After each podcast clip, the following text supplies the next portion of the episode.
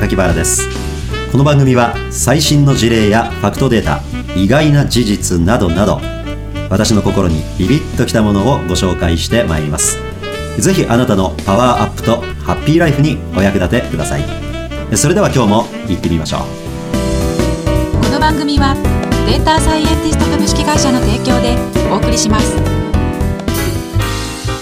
ブルーライトカットとか言ってみんな高いフィルム買うじゃないですか。すね。気になりません？ブルーライトが目に飛び込んできたら目がやられますとか言って。皆さん青空綺麗やな今日心地いいなって言って空見ません？あれブルーライトです。相当成層圏やそのいわゆるいろんなバリアがですねうん。地球にはありますから、はい。まあ、そのおかげでかなり守られてはいますよ、我々は体に取り込まれてどういうふうに処理されるかまできちんと考えないとそうですよ。判断できないですね。個別で見た時にこうだああだってのはいろいろあるから意外と大事ですよ。例えばね日本ってさあまりにも素晴らしい国でしょ。ですけど不名誉なナンバーワンナンバーツーとかも意外と多いわけですよ。これだけ経済的にも発展している国であればね、例えば労働時間が長いとかですか、まあ、かつてはそう言われました。今は祝日の数で言ったら世界一クラスになってきてますからね。そうですね。だ有給の数も権利ベースの有給数でいうと、はい。もう今世界最高水準に来てるんじゃないですか、それを消化する人の率がまだまだ上がってないから、うんうん。まあ、まだまだ日本人は頑張りすぎてるとか言ってね、はい、不名誉な。うん、でもどうでしょう、ここ2、3年ぐらい働き方改革ってすごい言われてますから、これね、我々日本人の過去の傾向を見てますと、いっぺんそうやって行くぞってコンセンサス取れたら、ぐわーっと行くでしょ、どの国よりもいっぺんやるでしょ、また行って、行くだけ行って、世界一行ってしまうわけですよ。例えばそのブロードバンドの価格が高いとか言って、よく IT バブルの時言われてたんですよ、そしたらもうあっという間に、まあ、これ、孫正義さんがね、頑張ったこともインパクトとしてありましたけど、一気に安くなって。はい。当時 G7 の国の中で一番安くなったんじゃないですか？そうですか。今はどうか分かりませんけど、一時ねそうだったし。5G ももしかしたら同じ流れになる 5G はですかね。ラストワンマイルだけが速くなって、はい。実際に海外とのね通信するのには光ファイバー通っていかなきゃいけないでしょ、うん。うんうんはい。そこが詰まるって話ありますよ。それを無線でややるともうその海底ケーブル使わずにね、うん。ラストワンマイル問題、はい。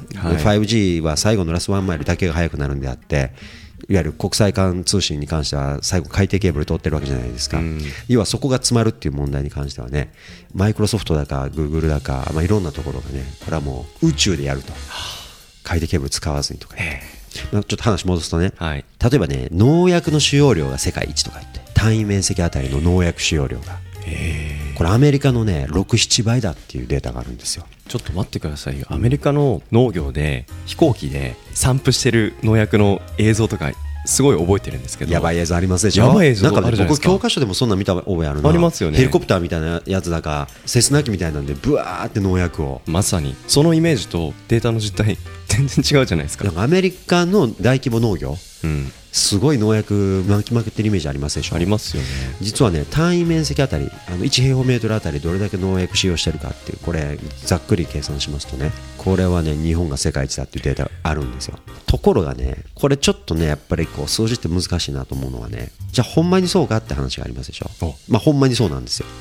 ですが大事なのは実態です。日本の農薬使用量が多いには訳があると。はい。その農地のね活用する密度が違うわけですよ日本って国土が狭いでしょ。狭いです。狭いめちゃめちゃ工夫してねはい。狭いとこでどうやっていいもん作るかと。プチトマトとかあれだとこれだとかね。あと時間分散してみたりね。もうちょっと工夫して詰め込めないかな。言うてえらいやるじゃないですか、うん。これはもう向こうは土地余りすぎてますから、うん。日本のそれこそ二十数倍土地余ってるわけでしょ。農地で言ったらもっとありますからね、そうすると見るべき指標って土地の活用実態ですね、土地の活用自体うん、いわゆるね農地集約型うん。で日本は農業をしてる。はい向こうはそんなその集約力はあまり高くないわけですよ、はもうでっかいトウモロコシでわーっていってもらえみたいな感じで まあちょっとごめんなさい。私もね農業詳しくないんで ちょっと今いい加減なこと言ってますけどね。まあ要はそれ的な雰囲気でね、はい。その農地をどう活用しどれだけの農作物をどういう密度で作っているか、うん。えそして本来だったら1年のうちにですね、うん。2回3回と活用できる土地もはい。土地が余ってる国ではもう隣に作ってしまえとか言ってね、やりますと。うん。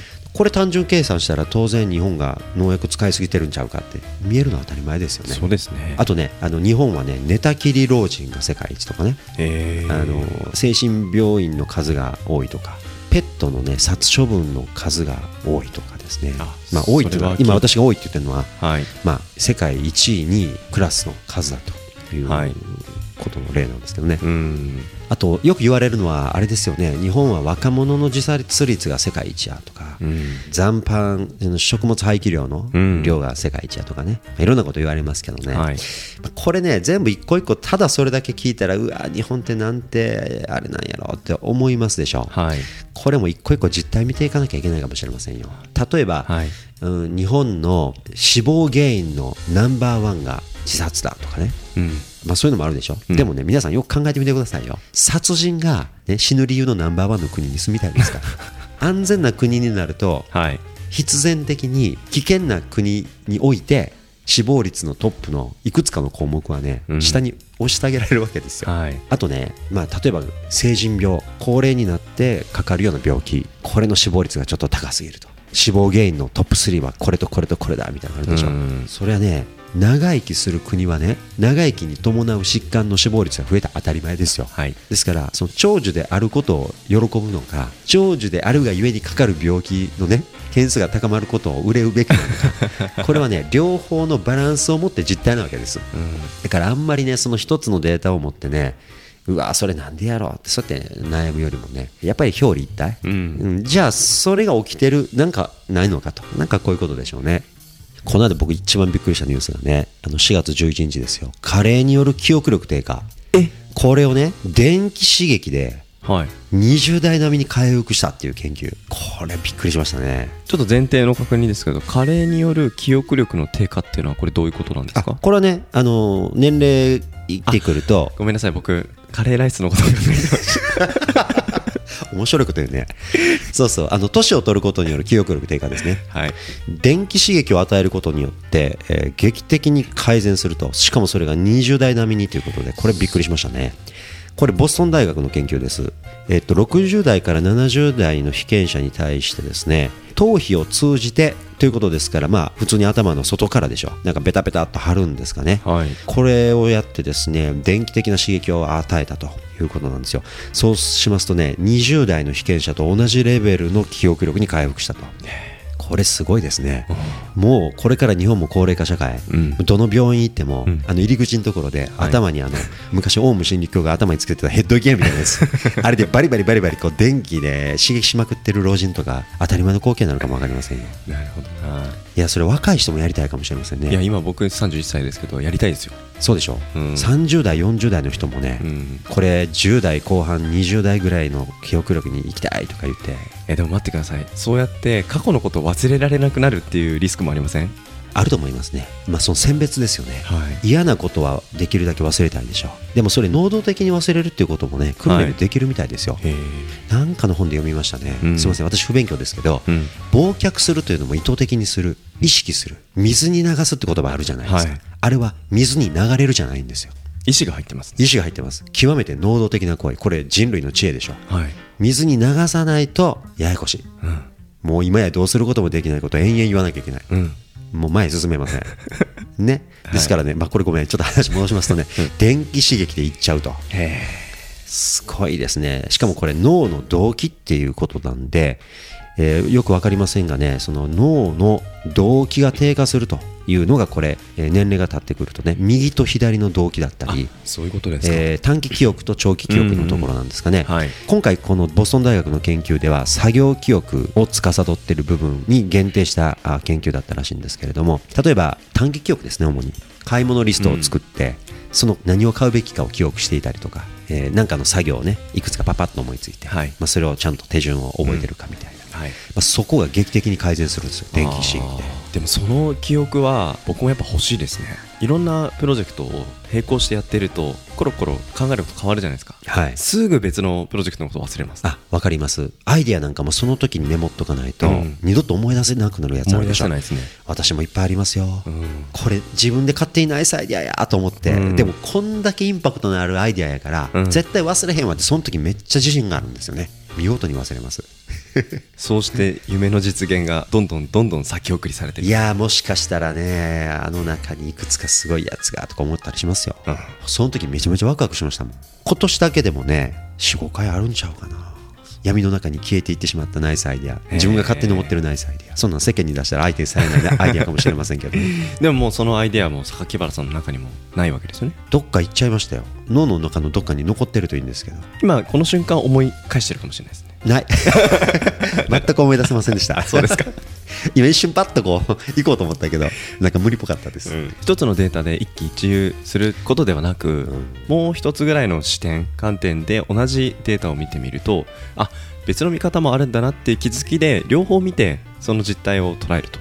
そうですね。いうことですかね。えーやはりデータはある側面、はい。ある部分のデータであることが多いですよね、うん。具体的であるからこそパワフルなんですけど、はい、でも物の形っていろんな形があるじゃないですか。うん、その小学生の時に粘土作ったでしょ？作ります。私も好きでね、はい。恐竜よく作ったんですよ、はい。ある部分尖っててある部分丸っこくするじゃないですか、はい。でそれでティラノサウルス1匹ですから。はい。その尻尾のところだけを見て尖ってるとか言って怒られても困るわけ。あとね日本はね遺伝子組み換え食品植物野菜？うん。これもね世界一だったと思いますよ。はいで遺伝子組み換えに関してはねあのこれは遺伝子組み換え食品ではありませんとかっていうのよく書かれてるの目にしたことあると思うんですけどはい。